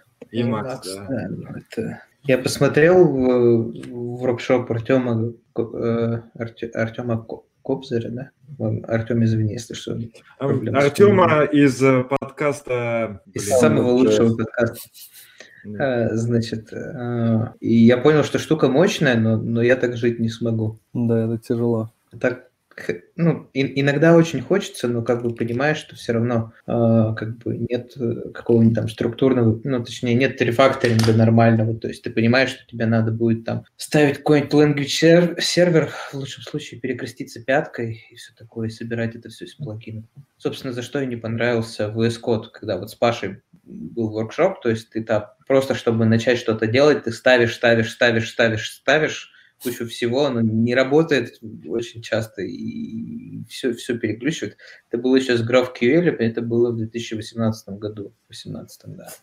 Ну, сейчас, сейчас, мне кажется, все получше. По крайней мере, он... Ну, вообще, как бы там норм, ну, типа, ну, у тебя, допустим, ну да, да, все, все нормально. Он тебе прям в GraphQL файлах может подсказывать э, синтаксис, там под, подсвечивать, что что-то deprecated, хотя это как бы код генерированный из твоей там опишки, ну, в общем, всякие такие штуки. Довольно все удобно. Так. Ну, может, надо посмотреть. Вот, значит, э, в октябре 2016 года у нас кроме Next.js появляется еще Yarn. Nest.js появляется чуть попозже, да, вот он побольше уже. Ну, Yarn вообще, как мне кажется, он такой прям...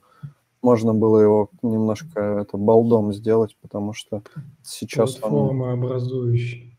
Ну да, вот все вот эти э, типа workspace. Svelte вот можно было не делать жирным. Это херня не взлетит никогда.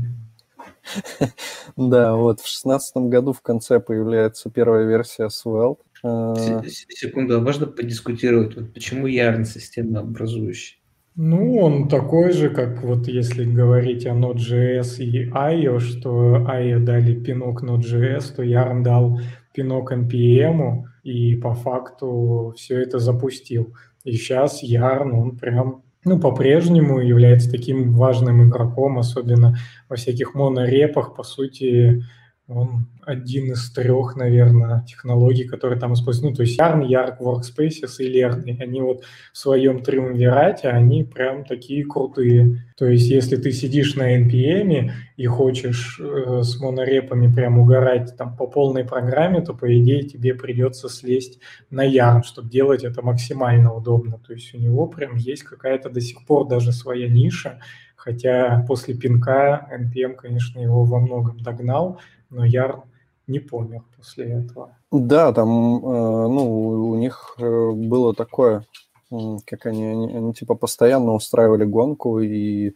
насчет скорости, и насчет э, переиспользования там кэширования всякого, и насчет э, всех этих пакетшлоков типа и прочие штуки. Ну вот, если бы не Ярн, я думаю, мы бы сейчас были бы в, в полной жопе в плане NPM. Так, Ну, ш- shrinkwrap вроде да, ну, был до него. Ну, если мы про lock и говорим, понятно, что он был не очень крутой. ну, да. Вот. Ну, Workspaces вроде завезли. Ну, вот не Так. знаю, ну, как бы без, без Yarn а просто, ну, действительно, NPM был бы, ну, то стагнировал бы просто и не Ну, package-lock а не было, потому что это как- какая-то там, ну, все равно другая история по сравнению со shrinkwrap ом. И package-lock, я так, насколько помню, как раз и появился после yarn-lock а. Это оттуда как Мгм. приехало. Ну, да. Ну, окей. Так, в 2017 году предложили ввести Big- BigInt. Кстати, забавно, я вот рассказывал, что мы кодили с бэкэндерами, и у нас бэкэндер э, ну, на, на TypeScript писал, и он такой, о, ну, типа такой, хоп, ну, вот, ему надо было написать какое-то там, типа, число тоже большое, и он просто такой, ну, в тестах там, по-моему, и он такой сразу через нижнее подчеркивание начал писать число и, типа, даже, ну, не заморачивался. То есть у них как бы это уже давно, у нас это вот только появляется, и даже фронтендеры многие об этом не знают, а вот люди, которые как бы на других языках пишут, для них это обычное дело. Не, подожди, э, этот самый Begin, он же не про чудо замечательный синтаксис, а про этот самый, а про возможность считать дальше, чем 2.53. Ну да, ну типа если тебе нужно... А, это не про типа сепаратор, вот, ну, который... Не-не-не, А. Begin это это самое. Э, Это что, ну, чтобы ты мог считать любые числа интовые JavaScript. Мгм. Потому что там же это, никто никогда не впарывался в том, что у вас числовой айдишник вам с базы присылают, и он вроде намбером приходит, а хоп, переполнение. И, и- и очень весело. Ну, как-то точно было такое. Э, Особенно угарно такие баги встречать, когда вы пишете мессенджер. Очень, очень весело. Так, э, после Бигинта у нас появился Nest.js в феврале 2017 года, и он до сих пор с нами. Ну, уже, в принципе, не так далеко мы от текущих реалий. Э, Выпуск Приттер 1.0. И вот тут, конечно, сложно э, сказать, насколько это было правильным решением выпустить Приттер, потому что, с одной стороны, он вроде как такая классная штука, а с другой стороны, вот его конфликты с ESLint, это иногда просто вымораживает. И начало работы над Temporal. Вот, кстати, да, интересная тема Temporal. Очень классная штука. Мы с Уджвалом после его доклада немного переписывались. И я ему пообещал затащить в проект. э, В NPM есть уже, ну, типа, как это называется, полифил или что-то такое. И я такой думаю, ну все, сейчас затащу, короче. Такой говорит, вот затащишь, там расскажи, что как. И я, я смотрю, а он там весит 3, 3 мегабайта, по-моему, полетел, я такой думаю, да, что-то я погорячился. Притер как раз уже был излетом вот этого хайпа 16 года, о котором я говорил. Когда вышел Притер, то стало понятно, что что-то что-то уже идеи кончились, уже какие-то пошли инструменты, которые ну, грубо говоря, я не знаю, над инструментами такая, типа пост, пост-эра хайпа, и уже, уже все, пора заканчивать. Даже вот по графику видно, что тут поменьше всего в этом году, и может дальше еще будет меньше. Угу. А, так, что у нас дальше пошло? В, в мае 2017 года появился Node.js 8. Мне кажется, что на самом деле это вот, наверное, да, первая такая версия, которую вот все ждали, да, или как, с какой там... Нет, но, но сюда она попала за синкхуки и напи. Вот это uh-huh. очень многие ждали. Ну, мне да. кажется, там четвертая и четверка уже uh-huh. такая рабочая была. Ну, может быть, да. А, и NPM 5 вот появился, да, с package как раз это вот, да, после, после Ярны и всякого такого. А, потом появился в июне 17-го релиз бета-версии Gatsby. Это типа статический да, генератор сайтов. Mm-hmm. ECMAScript 2017, в котором появились Object Values, Object Entries, Get Own Property Descriptors и Async Await с генераторами, а также многопоточности и Atomics. Вот что такое Atomics, я, кстати, не знаю. Ты, короче, штука рядом э, с... Ну, короче, она где-то около шерит-буферов живет для манипуляций mm. с ними. Mm-hmm. Вот что-то, кстати, где-то не прочиталось про Type, а, Type Array, по-моему, приехали в 2015 году тоже. Вот от них там потом поехали шарит буферы и атомики. Угу. Сейчас все это синкотомик. Блин, я читал на, на днях про, про них, вот как раз к студентам готовился, но не используешь, очень быстро вылетает из головы. Ну ладно. Вот эти крутилки, конечно, жалко, что не крутятся, так и хочется их покрутить. Так. Э, Flash EOL в семнадцатом году да, DOP объявила о том, что прекращается распространение и обновление, и поддержка и все такое флеша. Прошло довольно много лет с тех пор. 10? Ну да, видимо, около того, как э, Apple отказался от флеша. И вот он медленно-медленно в течение 10 лет умирал и наконец-то умер. А, в конце 2017 года появился Sapper. Это новый фреймворк в стиле Next.js. Я так, он, по-моему, же как-то он связан со Svelte, нет? Да, это Svelte, это Next.js или Next.js для Svelte или Nux.js для Svelte, смотря uh-huh. откуда вы. Понятно, почему мы не помним. В восемнадцатом году прям сходу появляется Пупетир. Супер крутая штука. Опять привет Виталию можно передать, мне кажется. И Андрею, и Алексею. В общем, да, много кому. Дальше TensorFlow.js. Машинное обучение в JavaScript появляется в марте 2018 года. Э, ну, видимо, ну да, Tensor, TensorFlow позволяет нам работать с модельками и всем таким. Появляется BigInt V8. О, Тут есть прикольные примерчики. Появляется прототип Deno, который все еще находится в такой непонятной стадии, но вроде даже как развивается. И, возможно, в этот же момент появляется культовая фотография поцелуя Райана Дала с самим собой. А что за фотка, я не видел?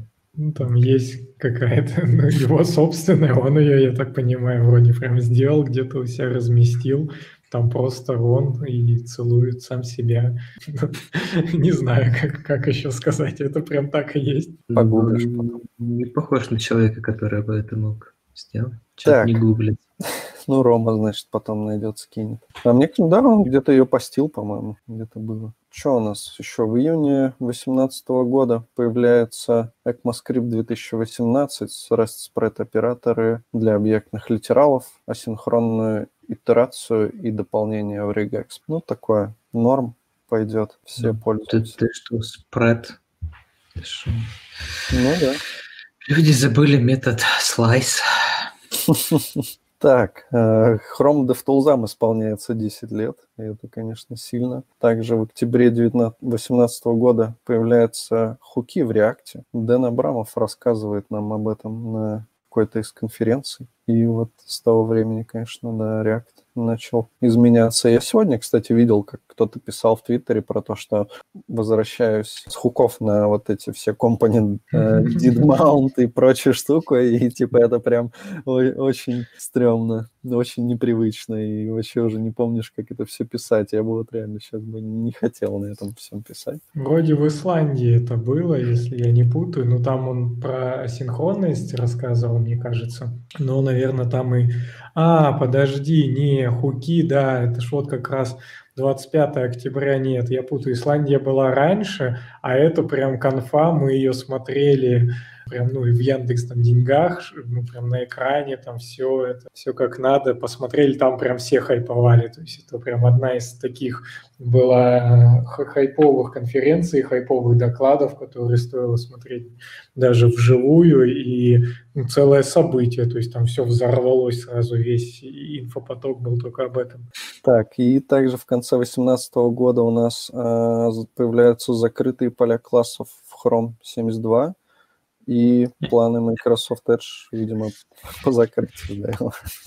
Это, видимо, нюансы перевода на русский приватные появляются. А, ну да. Это, это, это то, что вы не любите больше всего, сколько я помню. Решеточки? Угу. Да, есть такое. Так, и значит, что у нас? Да, Microsoft переводит Edge на на движок Chromium и начинает... Ну, на самом деле, странная фигня. Непонятно, зачем это надо. Ну, в смысле, это, конечно, лучше, чем э, верстать под IE, но, типа, смысла в этом браузере как-то не сильно много. Могли просто заплатить кто-нибудь, кому-нибудь из них кучу бабок и оставить один браузер. Ну, вместо и Edge, и Chrome оставить только Chrome или... Не, ну там же тема то, что браузеры в системах используются. Да, ну, может быть, да. Где, как, как WebView, собственно, с чего появился Canvas, а, собственно, я помню, что-то делал в системе на, на WebView и на мобилках WebView тоже очень важны, например, там, тупо даже с точки зрения безопасности и всяких нюансов там с карточными оплатами, чтобы не сертифицировать себе приложение по, там, по самой не хочу, с точки зрения безопасности легко воткнуть iFrame. В 2019 году появляется Svelte 3.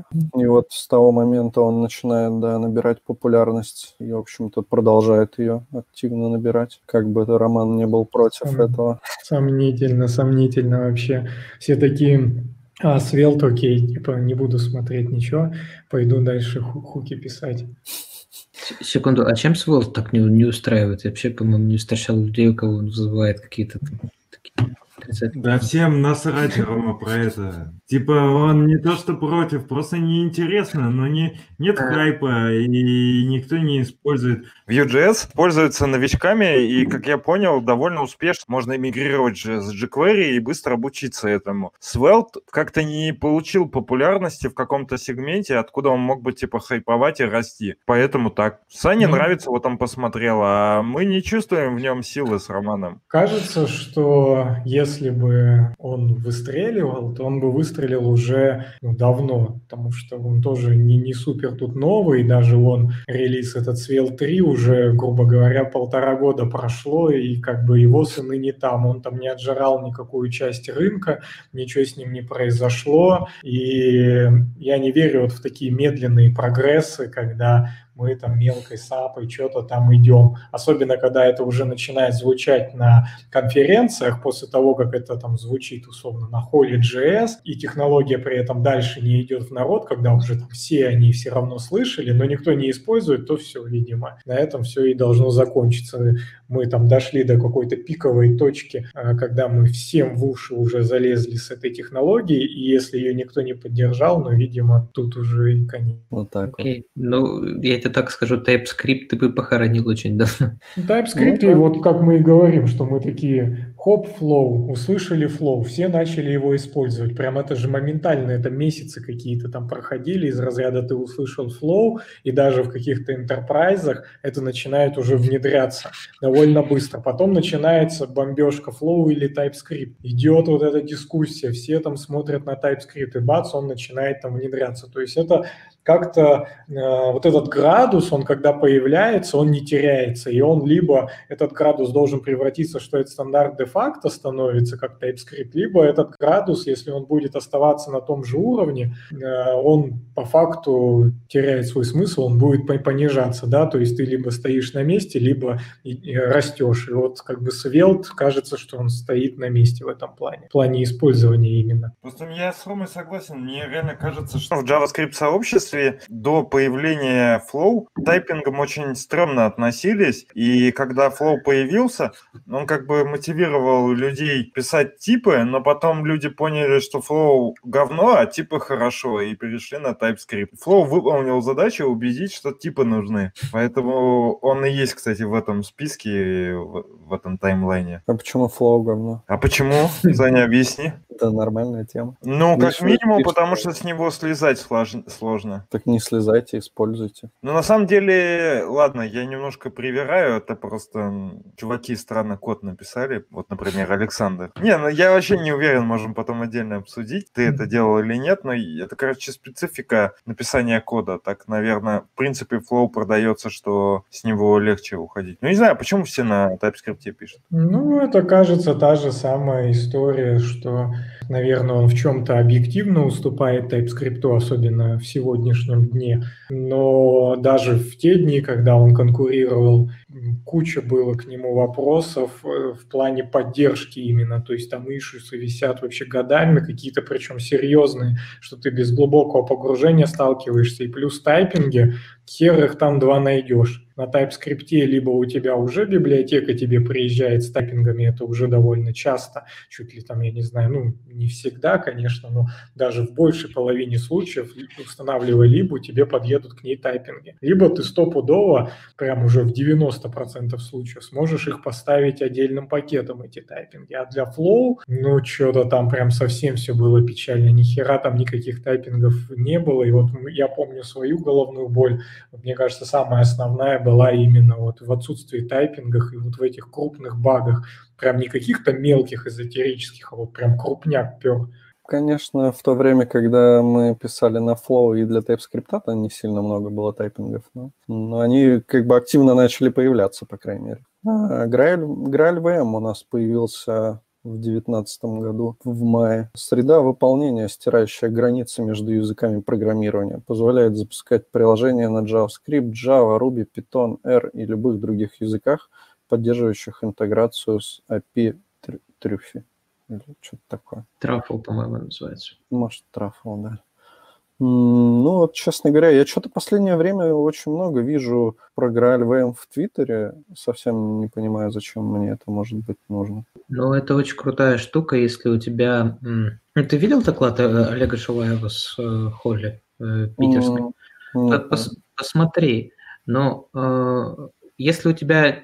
Ну, они пока что не заявляют про какой-то супер перформанс, хотя, по-моему, их используют в одной соцсети русской. Самая важная штука, что она позволяет тебе в одном рантайме, без там сериализации, десериализации, общаться между разными языками. То есть, если у тебя есть какой-нибудь проектик, где тебе вот нужна питонячая либо, или либо на R, например, который, который нет под JavaScript, ну, так получилось, может быть, все-таки такое бывает, вот, э, то ты можешь как бы с ней общаться. И то же самое с Java. То есть вот в той, э, в той, не буду говорить в какой соцсети, как бы как раз э, у них был серверный рендеринг на Java, и очень хотелось React. И там как бы вот так вот смогли втянуть React как бы в Java, а не в ноду. Вот, ну, там, потому что инфраструктура такая. Я это вот понял. Очень, очень прикольно. То есть это такая очень интересная технология, которая позволит людям не, не, некоторых очень старых и тяжелых подходов переходить к чему-то новому в очень больших интерпрайзных проектах. Ну и плюс как бы иметь возможность завязать любую либо из любого языка.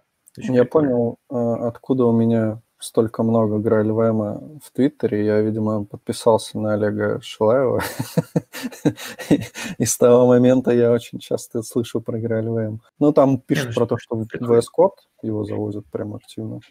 Так. Интересно, а зачем это? Можно писать на Java, автополнение для Java кода, интегрирование с Java дебаггером и с каким-то полиглот дебаггером для GraalVM. А, ну вот там прям пишут, что ну вот активно прям про, про то, что в VS Code все это добавляется. Ну да, вот прям про это в основном пишут, про, про связку VS Code и Java, видимо. Ну то есть то, что VS Code пришел убивать не только WebStorm, но и другие современные IDE.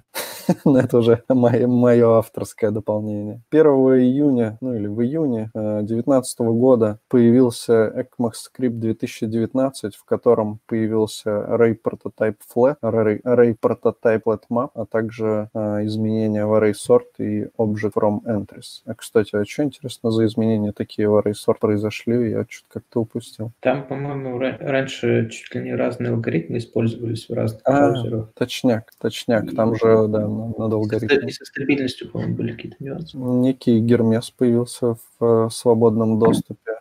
Это JavaScript-движок для React Native и Android оптимизированный. Что у нас там? Вот в конце 2019 года уже появилась поддержка модулей ECMAScript в Node.js. Появился WebAssembly 1.0 и спецификации... Да, WebAssembly 1.0 и, видимо, V3C тоже, да, 1 ES2020 поддерживает официальные последовательности и нулевое слияние.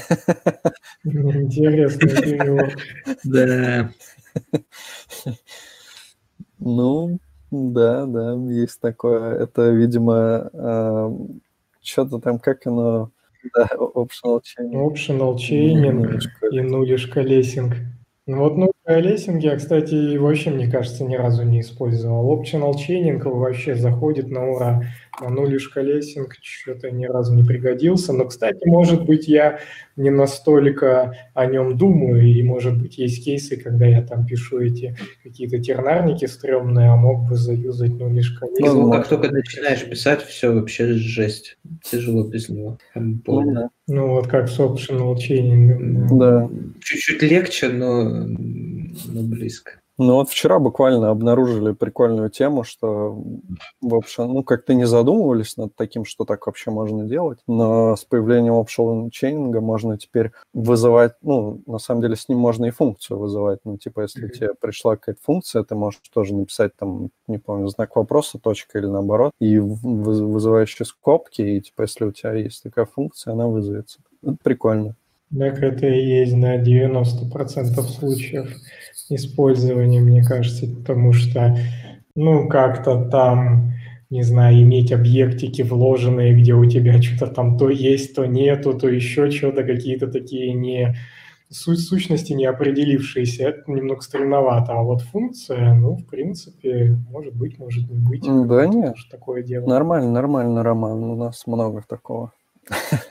Но у нас, опять же, из-за специфики, я думаю, что GraphQL, типа, там просто приходит тебе огромное количество данных с вложенной структурой, и ты просто по ним ходишь. Так, ну что, погнали дальше. В начале 2020 года Microsoft наконец-то выпустил Edge на основе Chromium. А, самым интересным среди обновленной функциональности Angular стал новый стандартный компилятор. Вот тут как не знатоки Angular мы, конечно, вряд ли что-нибудь скажем. Ну, это как э, глиммер для этого самого, угу. как, как его, для Ember. В общем, ага. с, с, сменили они движок основательно. Я тоже не сильно знаток конкретно вот этой штуки, но это вот все в сторону компи... ну, такой компиляции шаблонов, только в то, что нужно сразу. То есть, короче, такая небольшая свалтитизация внутренности. Ясно. Так, а JavaScript полетел в космос вместе со SpaceX Dragon, да, где интерфейс был сделан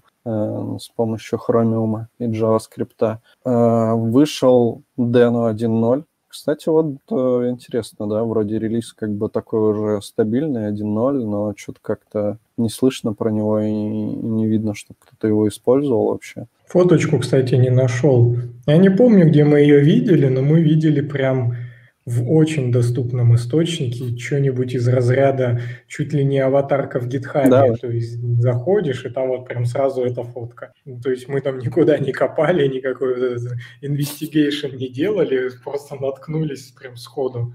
Ну, очень странно, потому что он такой очень интроверт, математик и вообще такой в себе чувак. Я не ожидал от него таких поступков. Ну, у него на аватарочке он, по-моему, всегда такой веселенький. Так сейчас нету вот нигде в Твиттере его, его аккаунт удален, в Гитхабе там обезличенное какое-то э, лого стоит, и, в общем, ну, кажется, он прям так это еще больше, да, ушел вот в это состояние. Так, э, значит, там же в мае 2020 года у нас появился Playwright. Это такая штука, которая пришла на смену по Петиру. Ну, точнее, это, можно сказать, его продолжение такое. Всю историю рассмотрели Да. жи- жизни вот этих инструментов.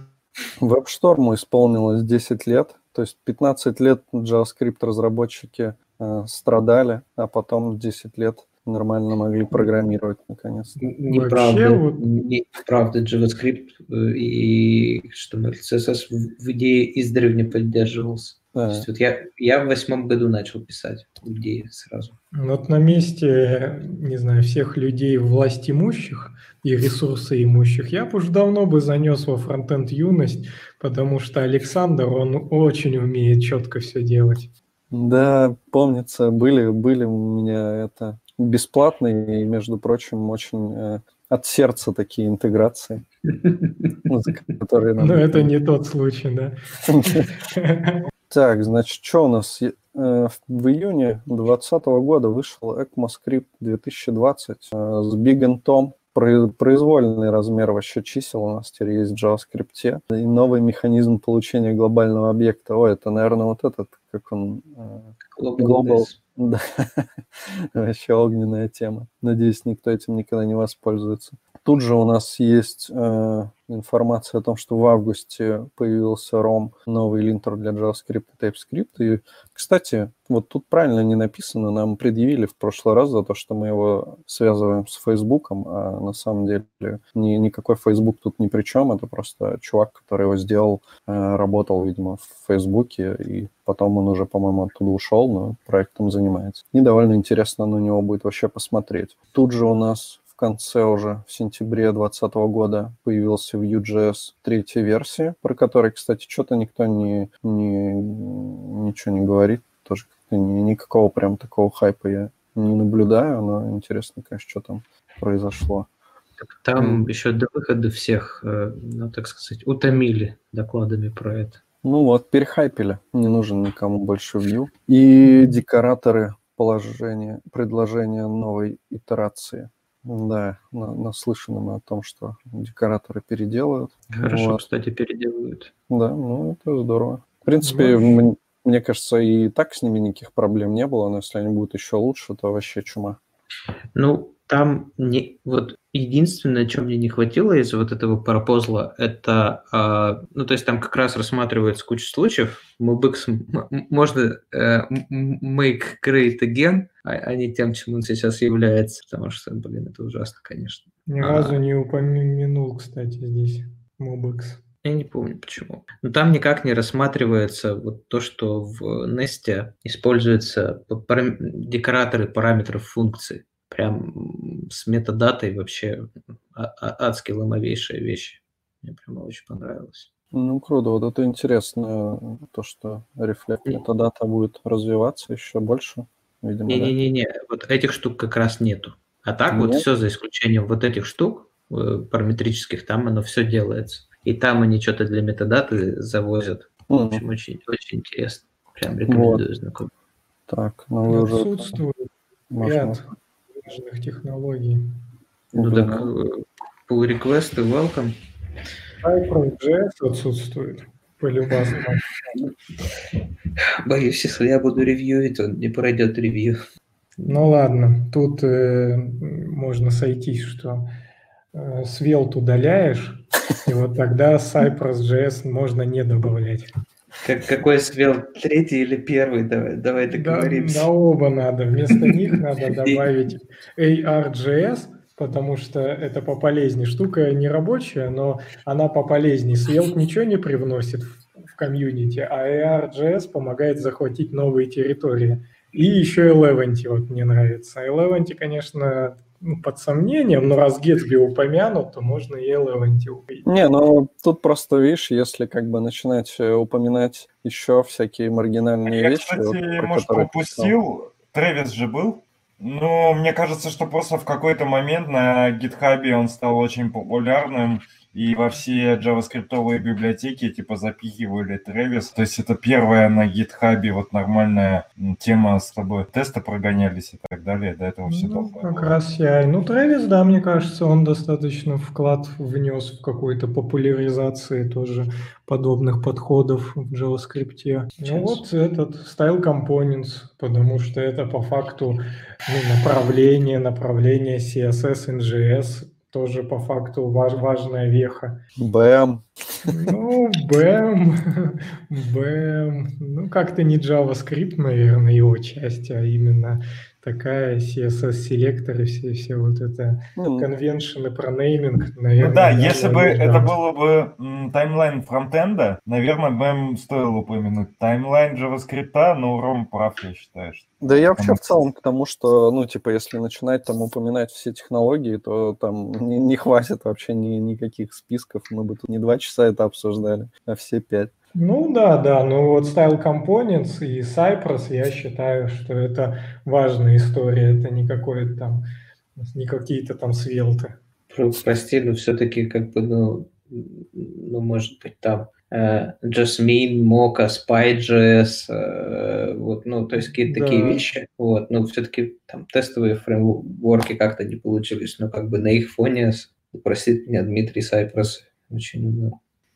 Предлагаю заканчивать. Да, у нас пока есть вопрос один от слушателей.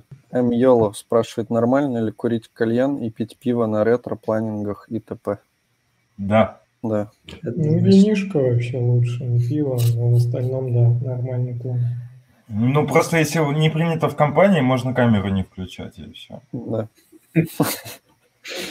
Вот. Э, Ну что, Дима, спасибо за очень классный лендос с историей, за, за всю эту подборку. Э, Было очень прикольно, интересно посмотреть, повспоминать вообще и, не, не- и узнать какие-то новые вещи, которых мы, ну, я, по крайней мере, там явно далеко не все знал, и как-то вот прям взрывает немного мозг, что какие-то вещи идут вообще не в той последовательности, в которой их начали применять, ну, по крайней мере, мы.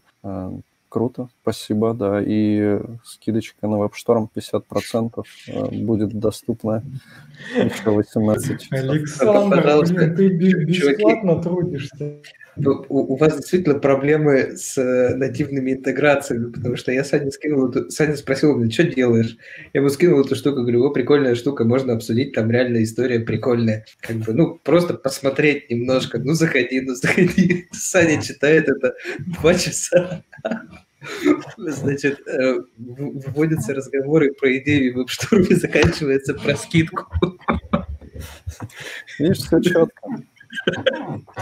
Будет это об- образцово-показательный подкаст и видеокаст, как мы умеем делать. Ну, ну, ну, знаете, да, как бы вот э, даже с учетом, ну, это вот я сейчас не как сотрудник JetBrains, а вот что-то вот так вот сбоку, че- че- честно говоря, после того, как получилось, э, хо- хочется заплатить, несмотря на то, что не договаривались.